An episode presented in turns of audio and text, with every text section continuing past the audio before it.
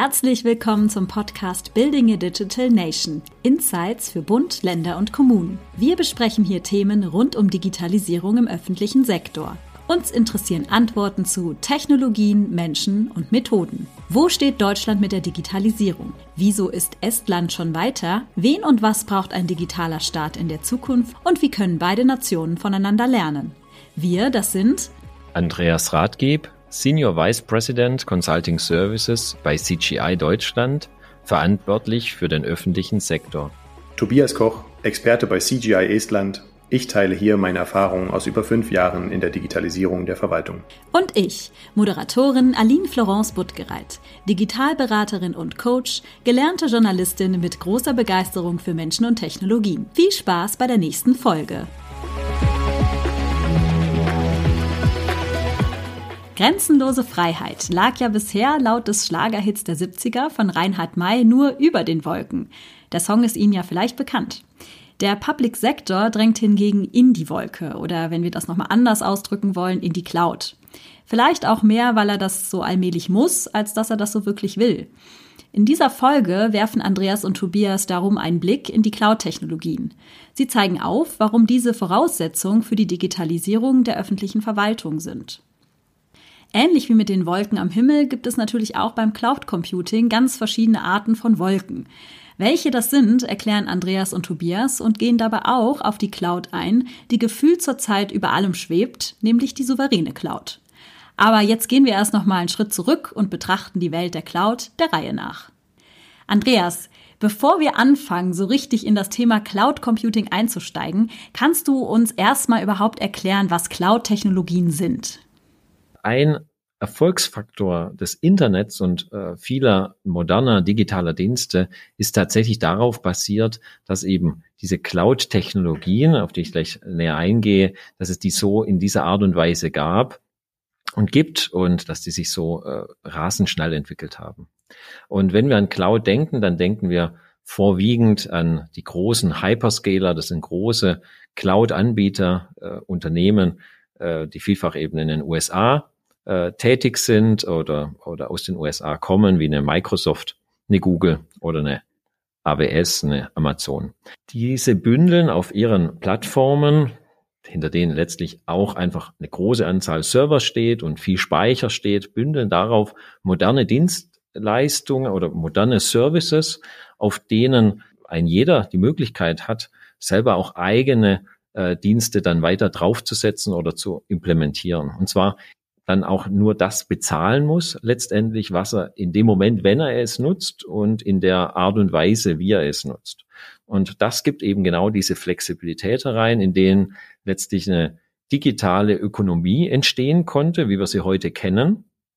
Große Dienste, die vielleicht ganz, ganz klein angefangen haben und dann in dem Moment wenn sagen, da skaliert, hochskaliert haben, also das heißt auf einmal in einer großen Breite da waren und immer noch eben auf der Plattform blieben, auf dieser Cloud-Plattform, auf der sie ursprünglich waren. Also das heißt sehr moderne Services, Basis für das Internet, wie wir es heute erleben, äh, und Möglichkeit, dass die Ökonomie sich darauf sozusagen austoben konnte, Innovation entstehen konnte, gefördert wurde letztendlich. Das wurde aber nicht unbedingt eins zu eins so vom öffentlichen Sektor genutzt. Gibt es viele Gründe dafür. Und ähm, wie ist das jetzt für mich als User oder als Userin? Merke ich das, wenn ich, ähm, wenn ich jetzt gerade einen Service nutze, ob der jetzt in der Cloud hängt oder auf meinem Server? Mhm. Es ist tatsächlich so im eigenen, also den, im, eigenen, am eigenen Server wird es nicht unbedingt sein, aber meistens äh, fühlt sich das für den Anwender, die Anwenderin so an, dass man oftmals eben eine App oder eine, eine Website äh, verwendet und die tatsächlich auf einen solchen Cloud-Dienst oder eine Menge von Cloud-Diensten zurückgreift und das sozusagen dann einfach immer funktioniert, ähm, immer die richtige Performance dann an den Tag legt und tatsächlich das Benutzererlebnis dann eben ein besonders gutes, eben ähm, das, was wir heute eben mit der äh, im Digitalen eben so gewohnt sind, dann letztlich äh, darstellt. Wäre zum Beispiel ähm, in der Pandemie haben wir ja die Herausforderung, dass wir Meetings, Workshops und solche Dinge weiteren abhalten wollten. Und ähm, bei, äh, also manchmal war das dann halt natürlich auch möglich, so digitale Whiteboards zu benutzen. Mhm. Wie du gerade schon sagtest, äh, kommen wir gleich noch drauf zu mhm. sprechen, warum das vielleicht im Public-Sektor eher äh, herausfordernd ist, sowas zu tun oder mhm. auch nicht geht. Ähm, aber in anderen Bereichen ist es eben möglich gewesen. Wäre jetzt Miro so ein Beispiel für also Miro als digitales Whiteboard, wo ich was draufschreiben kann, wäre das ein Beispiel für so, ein, für so eine Cloud. Genau, das wäre das wäre klar, es ist schon ein Cloud-Dienst, also eine Anwendung, mhm, die genau. grundsätzlich nur aus der Cloud denkbar ist, die dann in dieser Pandemie beispielsweise auf einmal viel, viel mehr genutzt wurde. Die äh, Nutzerzahlen gingen nach oben und dank der dahinterliegenden Cloud-Technologie äh, hatte immer noch jeder Benutzer, jede Benutzerin das, das gleiche Antwortverhalten, ähm, konnte das entsprechend äh, skalieren äh, und konnten alle gleich schnell auch mit diesem Dienst arbeiten. Ja, und für denjenigen, der sich entschieden hat, jetzt diesen Dienst zu verwenden, der musste nicht großartig was installieren oder irgendwie eine Infrastruktur schaffen, äh, weiß ich, vielleicht im, im Rechenzentrum oder ähnliches oder auf dem Server äh, zu Hause, wenn es jemand hat. Nein, ganz und gar nicht, sondern ging quasi auf die äh, auf die Internetseite oder hat die App äh, heruntergeladen und konnte schon loslegen, ganz genau. Man merkt es vielleicht schon, äh, wir bleiben heute im Gespräch etwas länger bei dir, Andreas, bevor wir natürlich auch den Tobias wieder mit einbeziehen, der natürlich auch schon fleißig zuhört. Ähm, aber du, Andreas, bist beim Thema Cloud innerhalb von der CGI durchaus jemand mit einem großen Erfahrungsschatz, ähm, hast da auch unter anderem ein deutschlandweites äh, Wissensnetzwerk zum Thema Cloud und Infrastruktur aufgebaut. Deswegen äh, ist es natürlich total spannend, mit dir da noch ein bisschen weiter zu reden. Wenn wir jetzt noch mal zum Thema Cloud und öffentlicher Bereich kommen, was konkret bringt es denn dem Public-Sektor? Mhm. Genau, es hat verschiedene Dimensionen. Also so auf der einen Seite ist es tatsächlich so, so ein bisschen wie ähm, deine initiale Frage äh, zu dem Reinhard May Song. Äh, geht der öffentliche Bereich dort freiwillig rein oder ein bisschen auch gezwungen.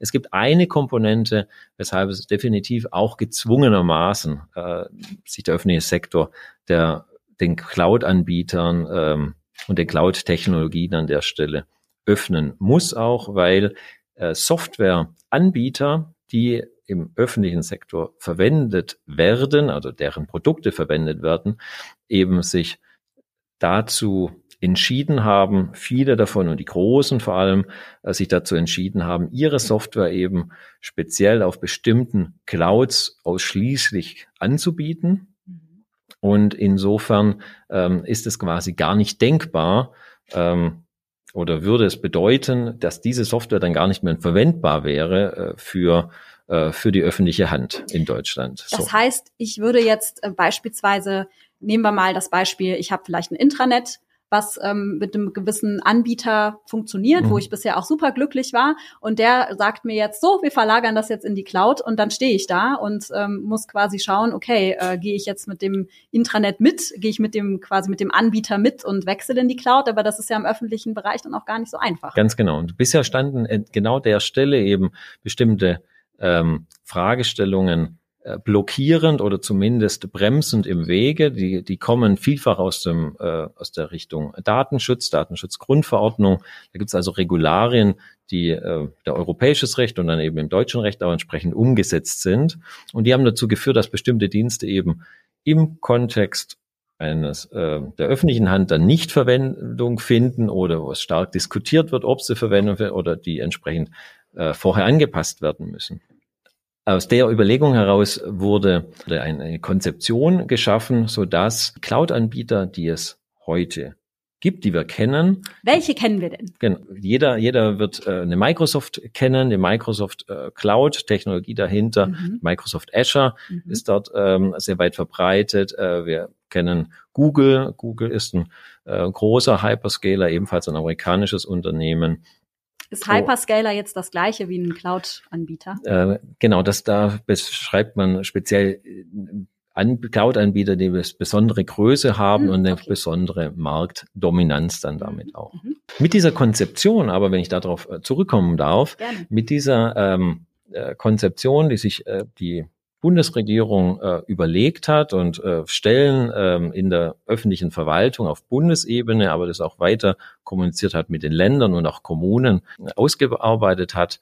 Ähm, die sogenannte Deutsche Verwaltungscloud-Strategie wurde eine Multi-Cloud-Strategie für Deutschland geschaffen, die den Aspekt der Datensouveränität und der digitalen Souveränität mit in die Überlegung und mit in die Nutzung quasi von Cloud-Diensten mit einwebt und dadurch ähm, auch die Nutzung dieser Dienste dann ermöglicht. Man wird dann sehen, welche Anbieter das dann am Ende sein wird. Das klingt jetzt erstmal alles super, also auch was du bisher so aufgezeigt hast, was die Cloud uns da ermöglicht. Aber die Anbieter, die du jetzt für die Cloud-Dienste nanntest, äh, hast du schon selber gesagt, sind ja größtenteils aus dem US-amerikanischen Raum. Was dann auch bedeutet, wenn ich jetzt deine Erklärung richtig verstanden habe, dass die Server und damit die Daten auch in dem US-amerikanischen Raum liegen. Was für Deutschland und damit dem Public Sektor eine schwierige Lage darstellt, äh, gerade puncto Sicherheit und so weiter. Ich glaube, man äh, hat die Szenarien sofort parat, äh, was da das Problem ist. Nun gibt es aber vielleicht die Lösung mit der souveränen Cloud.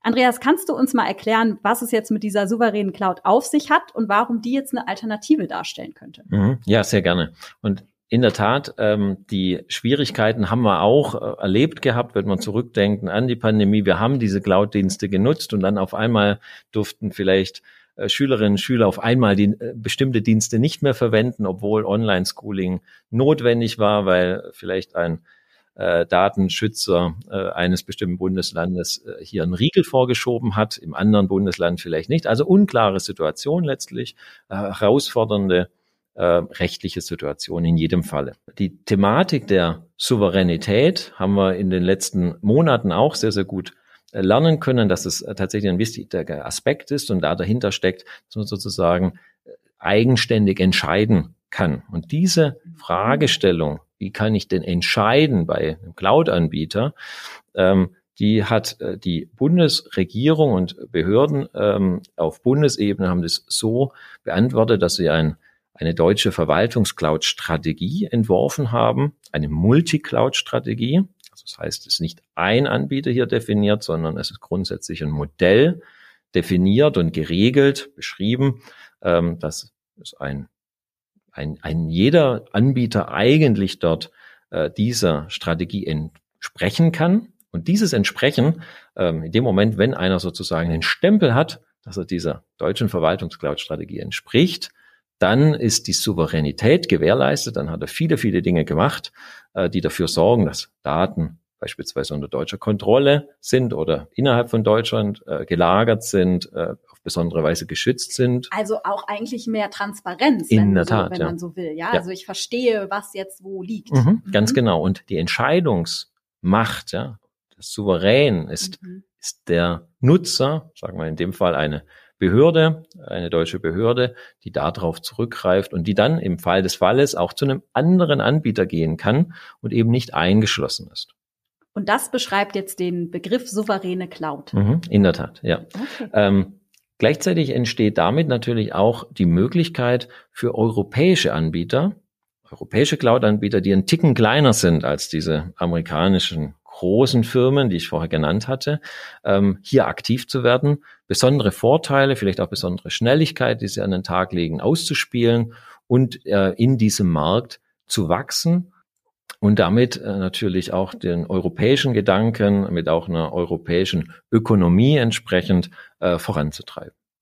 Wow, also ich bin beeindruckt, was in dem Thema Cloud alles drinsteckt. Mhm. Also es ist nicht nur ein, ja, wie soll ich sagen, technologischer Push, ja, auch für, für Anwendungen, für wie man arbeitet, sondern äh, eigentlich hast du jetzt auch noch einen Wirtschaftsaspekt mhm. reingebracht. Also wirklich sehr, sehr spannend. Da stellt sich doch jetzt die Frage, Tobias, ist das denn in Estland ähnlich? Also mit anderen Worten, arbeitet ihr da auch mit der Cloud oder mit Cloud Computing, mit Cloud-Systemen? Ähm, und wenn ja, wie löst ihr da dieses Problem? Ja, also selbstverständlich ist das, äh, das ist ein Thema, was weltweit äh, eine Herausforderung ist für, für Staaten, Verwaltung, äh, für die Privatwirtschaft. Und so ist es natürlich auch in, in Estland. Äh, Estland hat äh, seit einigen Jahren jetzt schon die sogenannte Staatscloud. Äh, auf Estnisch heißt es äh, Rigi Pilf. Pilf, P-I-L-V heißt äh, Wolke. Für mich ist ja auch eine Fremdsprache, insofern, ich hoffe, das äh, ging in Ordnung, äh, die Aussprache.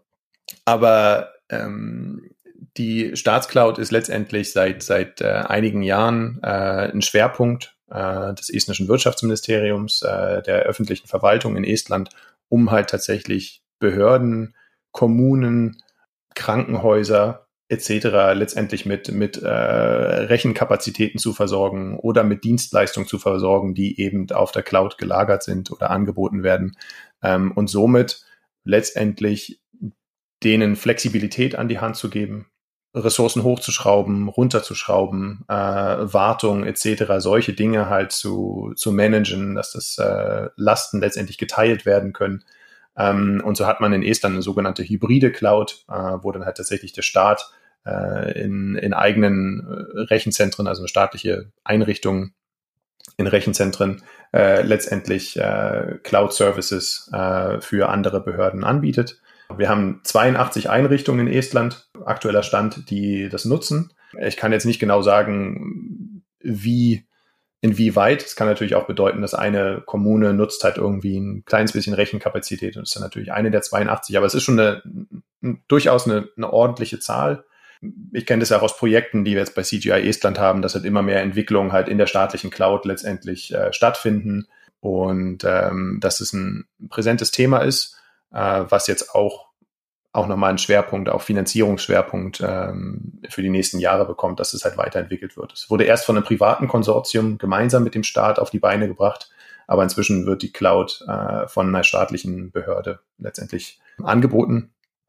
Und nur noch kurz, um darauf zurückzukommen, ich hatte hybride Cloud gesagt, also der Staat hat eben äh, eine eigene Cloud und macht es aber auch möglich, äh, solche ja, externe Cloud-Anbieter ähm, letztendlich die zu nutzen, wie eben die genannten oder auch potenzielle europäische. Und da kommt wieder dann natürlich das Geschäftsmodell in das Bild, wenn wir halt äh, sehr konkurrenzfähige, äh, günstige europäische Cloud-Anbieter zum Beispiel haben mit besonderen Alleinstellungsmerkmalen, ähm, dann könnten die halt natürlich genauso da ein Teil werden, unter der Berücksichtigung, dass alles halt, ähm, was in der Cloud verarbeitet wird, gespeichert wird, etc., dass das halt den, den estnischen äh, Sicherheitsstandards entsprechend äh, letztendlich ähm, äh, entsprechend gespeichert, verarbeitet wird, etc.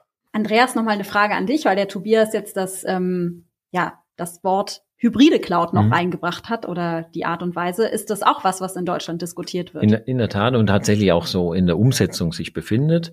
Ähm, was wir hier vorfinden heute noch sind tatsächlich äh, sehr, sehr viele eigene Rechenzentren des Bundes, äh, der Länder oder der Kommunen.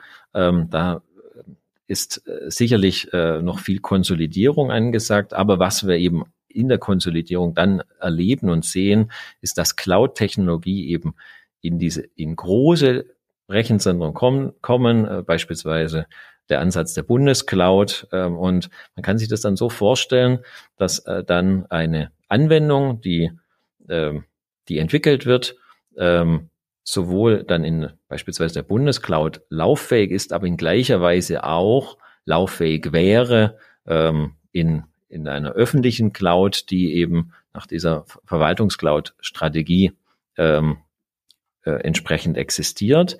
Und das äh, gibt Möglichkeiten wieder in der Skalierung. Das gibt aber auch Möglichkeiten daraus dann beispielsweise, wenn die Entwicklung stattfindet, die äh, in der öffentlichen Cloud stattfinden zu lassen und dann abhängig von dem Schutzcharakter der Daten, die dann gegebenenfalls zum Beispiel dann in diese Bundescloud zu legen oder in eine Cloud der großen öffentlichen Rechenzentren, äh, die, die, die parallel dazu auch entstehen und die eben auch in, in diese, in diese Richtung entwickelt werden. Kommen wir nochmal auf das Thema Datensouveränität zurück, wo du am Anfang drüber gesprochen hast, Andreas. Ähm, da konnten wir in den letzten Jahren immer wieder ein europäisches Projekt namens Gaia X auch in dem Zusammenhang hören. Nach allem, was ich jetzt hier so gehört habe, könnte man sagen, dass dieses Gaia X Cloud-Projekt, die haben ja auch mehrere Projekte, aber es gibt eben auch ein Cloud-Projekt, ist das auch eins für eine souveräne Cloud? In der Tat, man muss es tatsächlich sich zusammendenken. Ja. Ähm, Gaia X gibt viele Antworten darauf, wie mit Daten dann umgegangen wird. Mhm.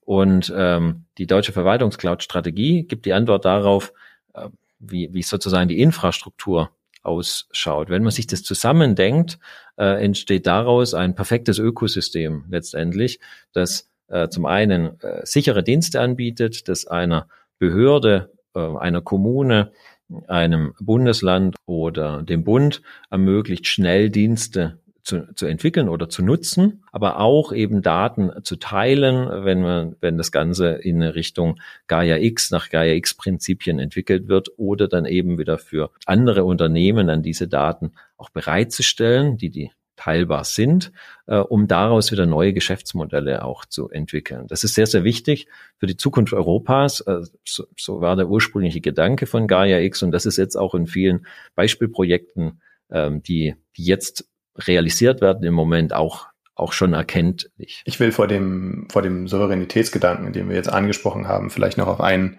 ein Thema eingehen, was, äh, glaube ich, in heutigen Zeiten immer, immer wichtiger wird, dass natürlich Gaia X und, und souveräne europäische Clouds oder deutsche Clouds letztendlich immer mehr Bedeutung bekommen. Aber dass neben diesen Dingen natürlich auch äh, Daten verschiedene Daten unterschiedliche Bedeutungen für eine Verwaltung, für ein Staatswesen äh, haben, von äh, unterschiedlichem Gewicht sind.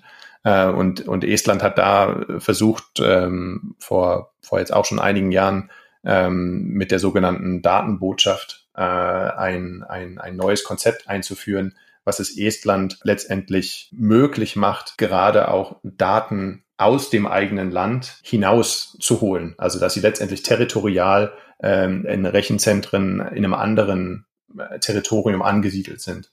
Das heißt, es ist natürlich für, also für Deutschland ist ein großes Land in der Mitte Europas, für, für Estland äh, an der, in der Peripherie Europas kein so ein sonderlich großes Land mit weniger, einer kleinen Bevölkerung, ist es durchaus wichtig, gewisse Datensätze, äh, gewisse Register ähm, eben zu, zu sichern und für den Ernstfall, äh, Ernstfall für Katastrophenfälle, äh, ob natürliche oder kriegerische, letztendlich zu, zu sichern, sodass Estland ja eine, eine Datenbotschaft in, in Luxemburg hat. Die neue, der neue CIO hat jetzt äh, vor kurzem auch nochmal bestätigt, dass Estland ähm, in Zukunft auch noch über den europäischen Kon Kontinent hinaus gucken möchte, wo noch so eine äh, Botschaft sich befinden könnte, um einfach letztendlich den Funktionen des Staates letztendlich auch für den Ernstfall letztendlich gewährleisten zu können. Ich glaube, das ist ein, ein wichtiger Punkt, der, der dort ange, angesprochen wird. Da kann ich ganz Ähnliches auch aus Deutschland erzählen, was vielleicht ganz interessant ist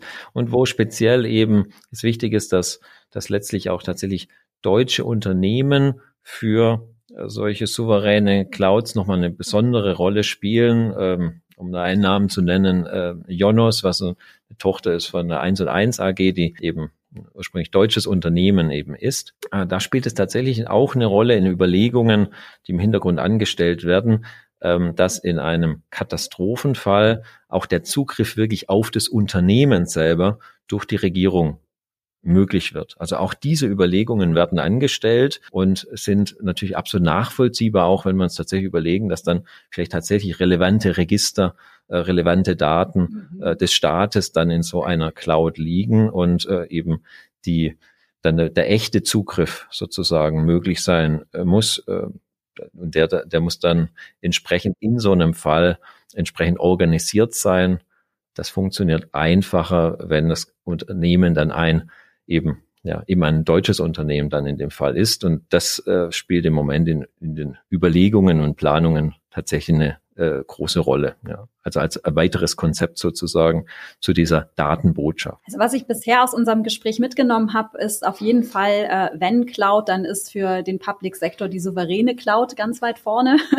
also wenn nicht sogar unabdingbar. Äh, drängt sich jetzt mir natürlich die Frage auf, äh, wenn das so die tolle Lösung ist, Gibt es denn schon souveräne Cloud-Lösungen? Und äh, wenn ja, wer bietet die an? Kann man ganz leicht sagen. Ähm, im Moment drängen sich Unternehmen an, entsprechend zertifiziert zu werden und diesen Weg zu gehen, äh, gemäß der äh, deutschen Verwaltungscloud-Strategie. Das ist auf der einen Seite, wie beispielsweise in der Jonos, äh, die schon hier sehr, sehr weit ist. Äh, wir haben auch einen entsprechenden Partnervertrag als CGI mit der Jonos geschlossen, um quasi ganz, ganz nah an der Technologie dran zu sein und, und diese auch entsprechend nutzen zu können, speziell für den öffentlichen Sektor. Zum anderen zeichnet sich auch ab eine Unternehmensgründung, die es gegeben hat. Äh, das heißt, die Microsoft hat ein Unternehmen gegründet, zusammen mit SAP und Bertelsmann, die Delos, sozusagen ein dann deutsches Unternehmen, in das die Technologie der Microsoft gegeben wird und aus dem heraus unter anderem dann SAP äh, Software dann beziehen können wird, sobald es sozusagen implementiert ist und Datacenter gebaut sind, die Cloud etabliert ist. Das wird noch ein bisschen dauern. Aber was man an der Stelle sagen kann, ist natürlich, dass die Technologie, die wir heute sehen, hier in dem Fall eben bei der Microsoft dann, dass das quasi die identische ist, die man dann auch sehen wird aus diesem, aus dieser souveränen Cloud heraus. Und das ist somit so ein Gedanke, der sicherlich für die anderen Anbieter auch gelten kann, äh, wo man dann entsprechend drauf gucken muss. Also das heißt, man kann Technologie heute schon nutzen, Projekte vielleicht schon starten entsprechend. Das geht schon. Und, äh, und dann in die souveräne Cloud migrieren oder rein äh, oder, oder gehen oder eben bei deutschen Anbietern hier vielleicht einen Ticken schneller sein und, und deren Clouds, wie beispielsweise bei Jonas, diese dann nutzen. Also heißt, wenn ich jetzt ähm, ich könnte mir jetzt gut vorstellen, dass äh, Kunden im Public Sektor jetzt ja auch schon mit dem Thema Cloud unterwegs mhm. sind und da jetzt äh, sozusagen nicht warten. Ist es dann für mich möglich, wenn ich jetzt schon mit ersten Projekten Richtung Cloud-Dienste starte, ganz easy in diese souveräne Cloud zu wechseln oder geht es nicht oder mhm. ist es möglich? Genau, also es ist tatsächlich in dem Übergang genau schon möglich. Das heißt, man wird bestimmte Anwendungen jetzt schon dort reinnehmen oder was wir sehen, ist, dass es entsprechend auch Verträge einzelne schon gibt von einzelnen Bundesländern oder äh, von großen Kommunen, die es jetzt ermöglichen, diese Clouds auch genau unter diesem Gesichtspunkt heraus zu nutzen. Jetzt haben wir schon eine ganze Reihe an äh, Themen angesprochen, die mit Cloud zusammenhängen. Ich würde gerne noch mal ein bisschen auf das Thema auch eingehen, was für einen Nutzen Cloud jetzt noch so haben kann. Also mhm. eingangs haben wir da schon verschiedene Dinge angesprochen. Ich könnte mir aber gut vorstellen, dass auch tatsächlich der Einsatz neuer Technologien und auch sogar Innovationen erst so richtig möglich wird durch Cloud. Bin ich da richtig? Und wenn ja, was, was ermöglicht die Cloud uns da auf dem Gebiet noch? Tatsächlich das, was für die sozusagen nicht souveräne Cloud gilt oder die normale oder wie man es auch immer sagen will, äh, soll natürlich auch für die souveräne Cloud gelten. Damit es funktioniert, ist die Interoperabilität der Dienste, die dann letztlich dort äh, vorherrschen, wichtig. Das muss sichergestellt sein. Ein kurzer Einschub. Andreas hat gerade den Begriff Interoperabilität verwendet. Für alle, die Folge 2 noch nicht gehört haben, in der Tobias etwas ausführlicher erklärt, was damit gemeint ist, hier nochmal kurz zwischengeschoben, was der Begriff bedeutet. Interoperabilität bezeichnet die Fähigkeit unterschiedlicher Systeme möglichst nahtlos zusammenzuarbeiten. Sie können also zum Beispiel miteinander Daten oder auch Informationen austauschen. Sie sind also interoperabel. Damit es funktioniert, ist die Interoperabilität der Dienste, die dann letztlich dort äh, vorherrschen, wichtig.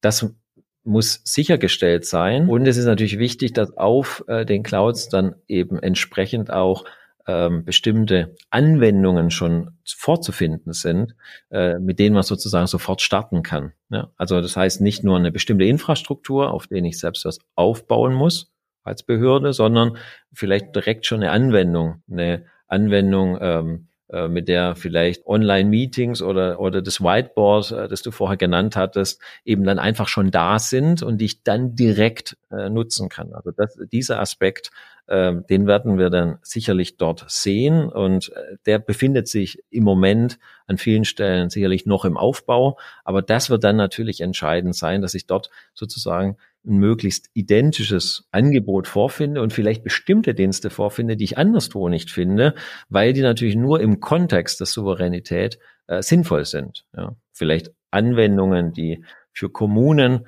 äh, speziell gemacht sind oder für Unternehmen, die im Bereich der kritischen Infrastrukturen äh, liegen, die also ein besonderes, auf die besonderes Augenmerk gelegt wird aus der regulatorischen Sicht und, und diese Anwendungen machen dann aus einer solchen souveränen Cloud dann sehr, sehr viel Sinn, äh, geliefert zu werden.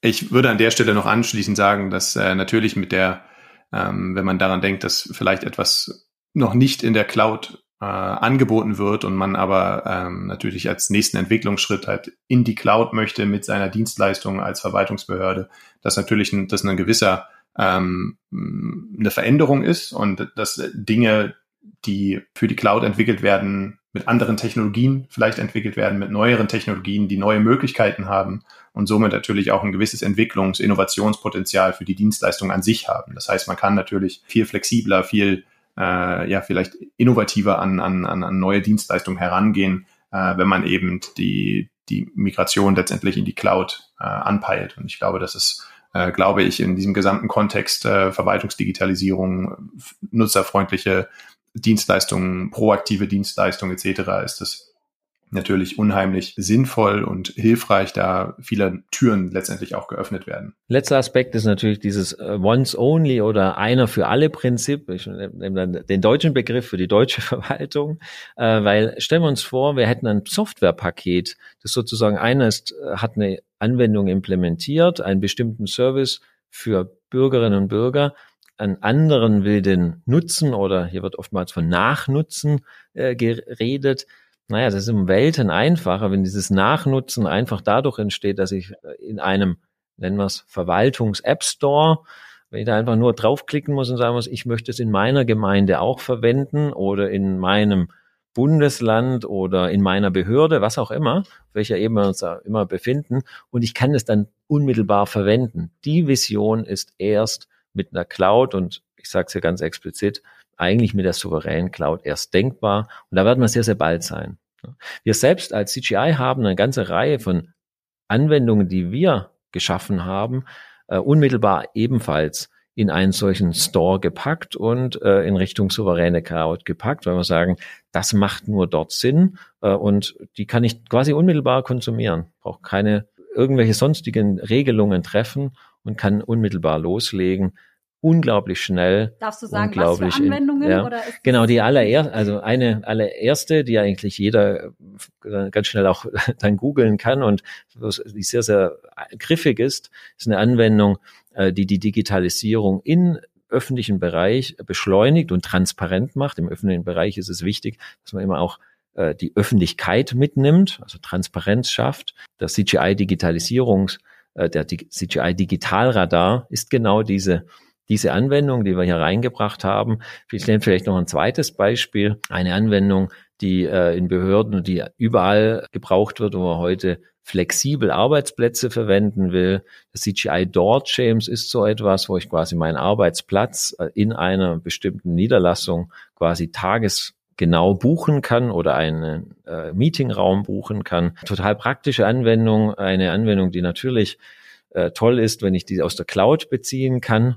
Äh, und genau die haben wir ebenfalls äh, sofort auf den Weg gebracht. Wir haben jetzt über Cloud-Dienste gesprochen. Wir haben darüber gesprochen, was die Herausforderung ist, ähm, wie man sozusagen auch im Public-Sektor die Cloud nutzbar machen kann, nämlich am besten über die souveräne Cloud. Und jetzt haben wir natürlich auch schon darüber gesprochen, dass die Kunden ja auch schon auf dem Weg sind, Cloud-Projekte anzugehen. Und natürlich haben die jetzt noch mal ganz andere Herausforderungen, denn wie Tobias vorhin auch schon angesprochen hat, da geht es ja auch drum, ein gewisses Know-how muss da mitgebracht werden. Man muss eine sogenannte Transition, also den Übergang eigentlich schaffen von dem jetzigen Status hin zur Cloud. Und äh, da gibt es eine ganze Reihe an ähm, ja, Herausforderungen, auch Dingen, die man da so beachten muss. Und äh, da hören wir jetzt unseren Cloud- und Transformationsexperten Mario Riesmeier, der uns erzählt, äh, was da beim Kunden so zu beachten gibt. Also für mich entscheidend ist eigentlich und das Wichtigste war eigentlich der aktuelle Reifegrad der Kunden. Das heißt, wir haben festgestellt, dass der Kunde immer nur daran an die Technologie denkt an sich bei der Einführung von Cloud und dass es aber bei der Cloud viel mehr ins Umdenken geht. Also auch Digitalisierungsansätze, dass wir erstmal einen Grundstein schaffen, um da in anderen Bereichen den Reifegrad auch noch zu erhöhen und nicht nur im Technologiebereich. Unterschiedliche Bausteine bilden für mich im Prinzip die Grundlage, um einen Kunden erstmal zu analysieren, beispielsweise auf Reifegradmodellen, wo wir, wo wir erstmal eine Vollanalyse machen in allen Bereichen. Ich nenne es mal das, das Status quo des Kunden. Wo stehen wir eigentlich?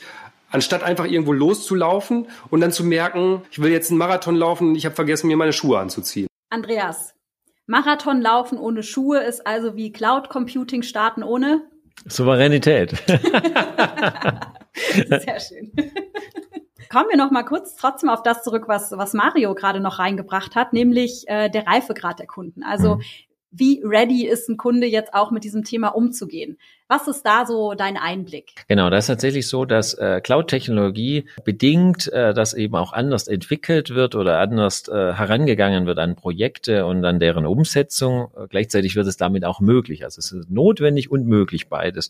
Und äh, diese, dieses bedingt tatsächlich eine Transformation, eine Veränderung im Kunden selbst, also das heißt die Behörde, die Kommune die Organisation hat sich entsprechend auch anzupassen. Und diese Change, diese Veränderung ist tatsächlich mit zu begleiten. Das tun wir an vielen Stellen, äh, leben das auch, dass es erstmal gewisse Konflikte auch birgt ähm, und gleichzeitig endet es immer immer darin, dass die Organisation digitaler wird, agiler wird, die Methoden, die man einführt dazu, danach auch nicht mehr vergessen werden.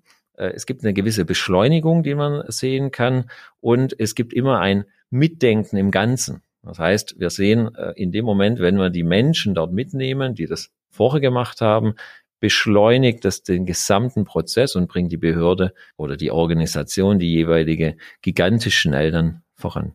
Noch etwas kommt im Zusammenhang mit äh, dem Thema Cloud und Einführung oder was heißt Einführung ist vielleicht auch nicht der richtige Begriff, aber sagen wir mal das Starten von Cloud-Projekten mhm. bei Kunden äh, kommt immer ganz schnell der Ruf auch nach einem Cloud-Kompetenzcenter hoch. Mhm. Das ist so ein Begriff, der dann schnell mal äh, quasi Füße bekommt und ähm, ja dann herumwabert und wo dann so die Frage ist, ähm, was es damit eigentlich genau auf sich hat. Und das erklärt uns der Mario Riesmeier nochmal. Der Name Cloud Competence Center oder Cloud Center of Expertise oder of Excellence geht halt sehr, sehr stark rum.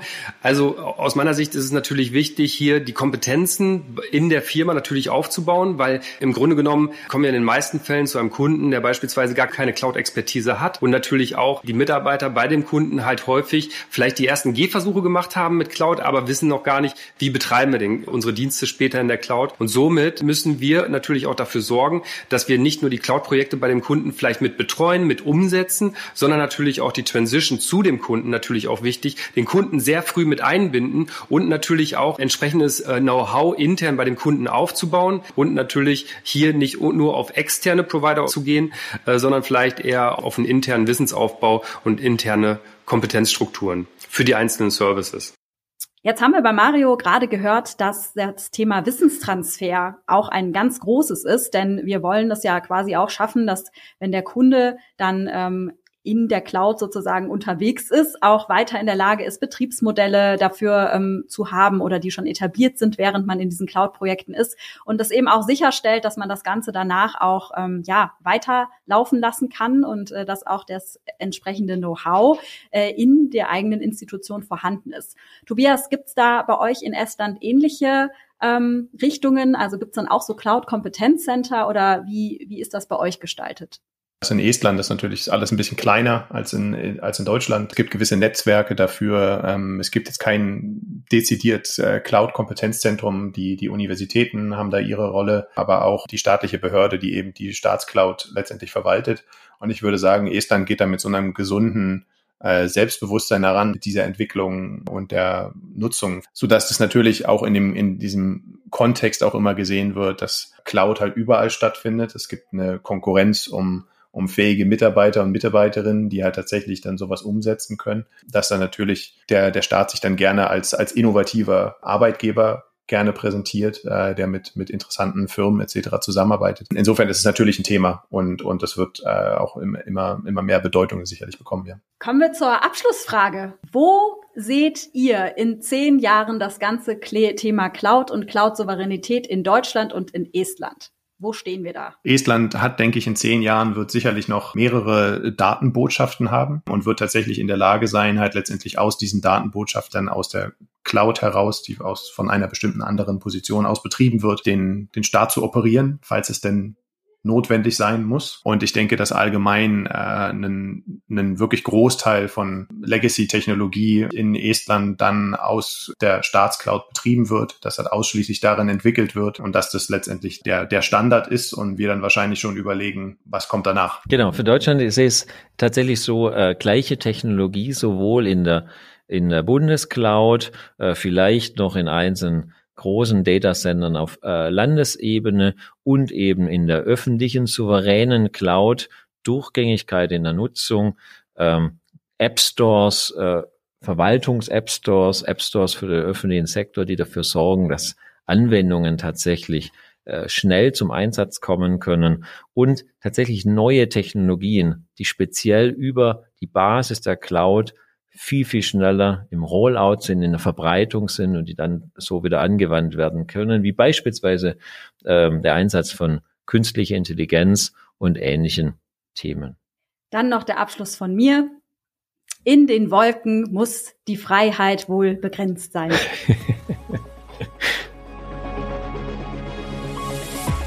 Das war Folge 3 zum Thema Cloud und welche Chancen und Möglichkeiten hier für den Public Sector liegen. Haben Sie Fragen, Anregungen oder Kritik? Wenden Sie sich gerne an Andreas Ratgeb über LinkedIn oder schreiben Sie eine Mail an andreas.ratgeb.cgi.com. Nach diesem doch ziemlich komplexen Thema blicken wir nächstes Mal in Richtung Zukunft. Tobias, unser Experte aus Estland, schaut, was Deutschlands Zukunft betrifft, schon mal positiv nach vorne. Deutschland wird da seinen ganz eigenen Weg finden. Und ich glaube, in Deutschland bewegt sich da ganz viel in die richtige Richtung. Es gibt unheimlich viel Ambitionen, motivierte Kräfte, äh, Politikerinnen, aber auch in Verwaltungsebenen, die da unheimlich viele Ideen haben. Von denen brauchst du noch mehr, aber Deutschland wird da seinen eigenen Weg gehen. Ähm, aber ich glaube, was Estland definitiv zeigt, ist so diese, ähm, dass es Schritt für Schritt geht. Welche Schritte hier zu gehen sind und wohin diese in Zukunft führen könnten, hören Sie in der nächsten Folge Building a Digital Nation.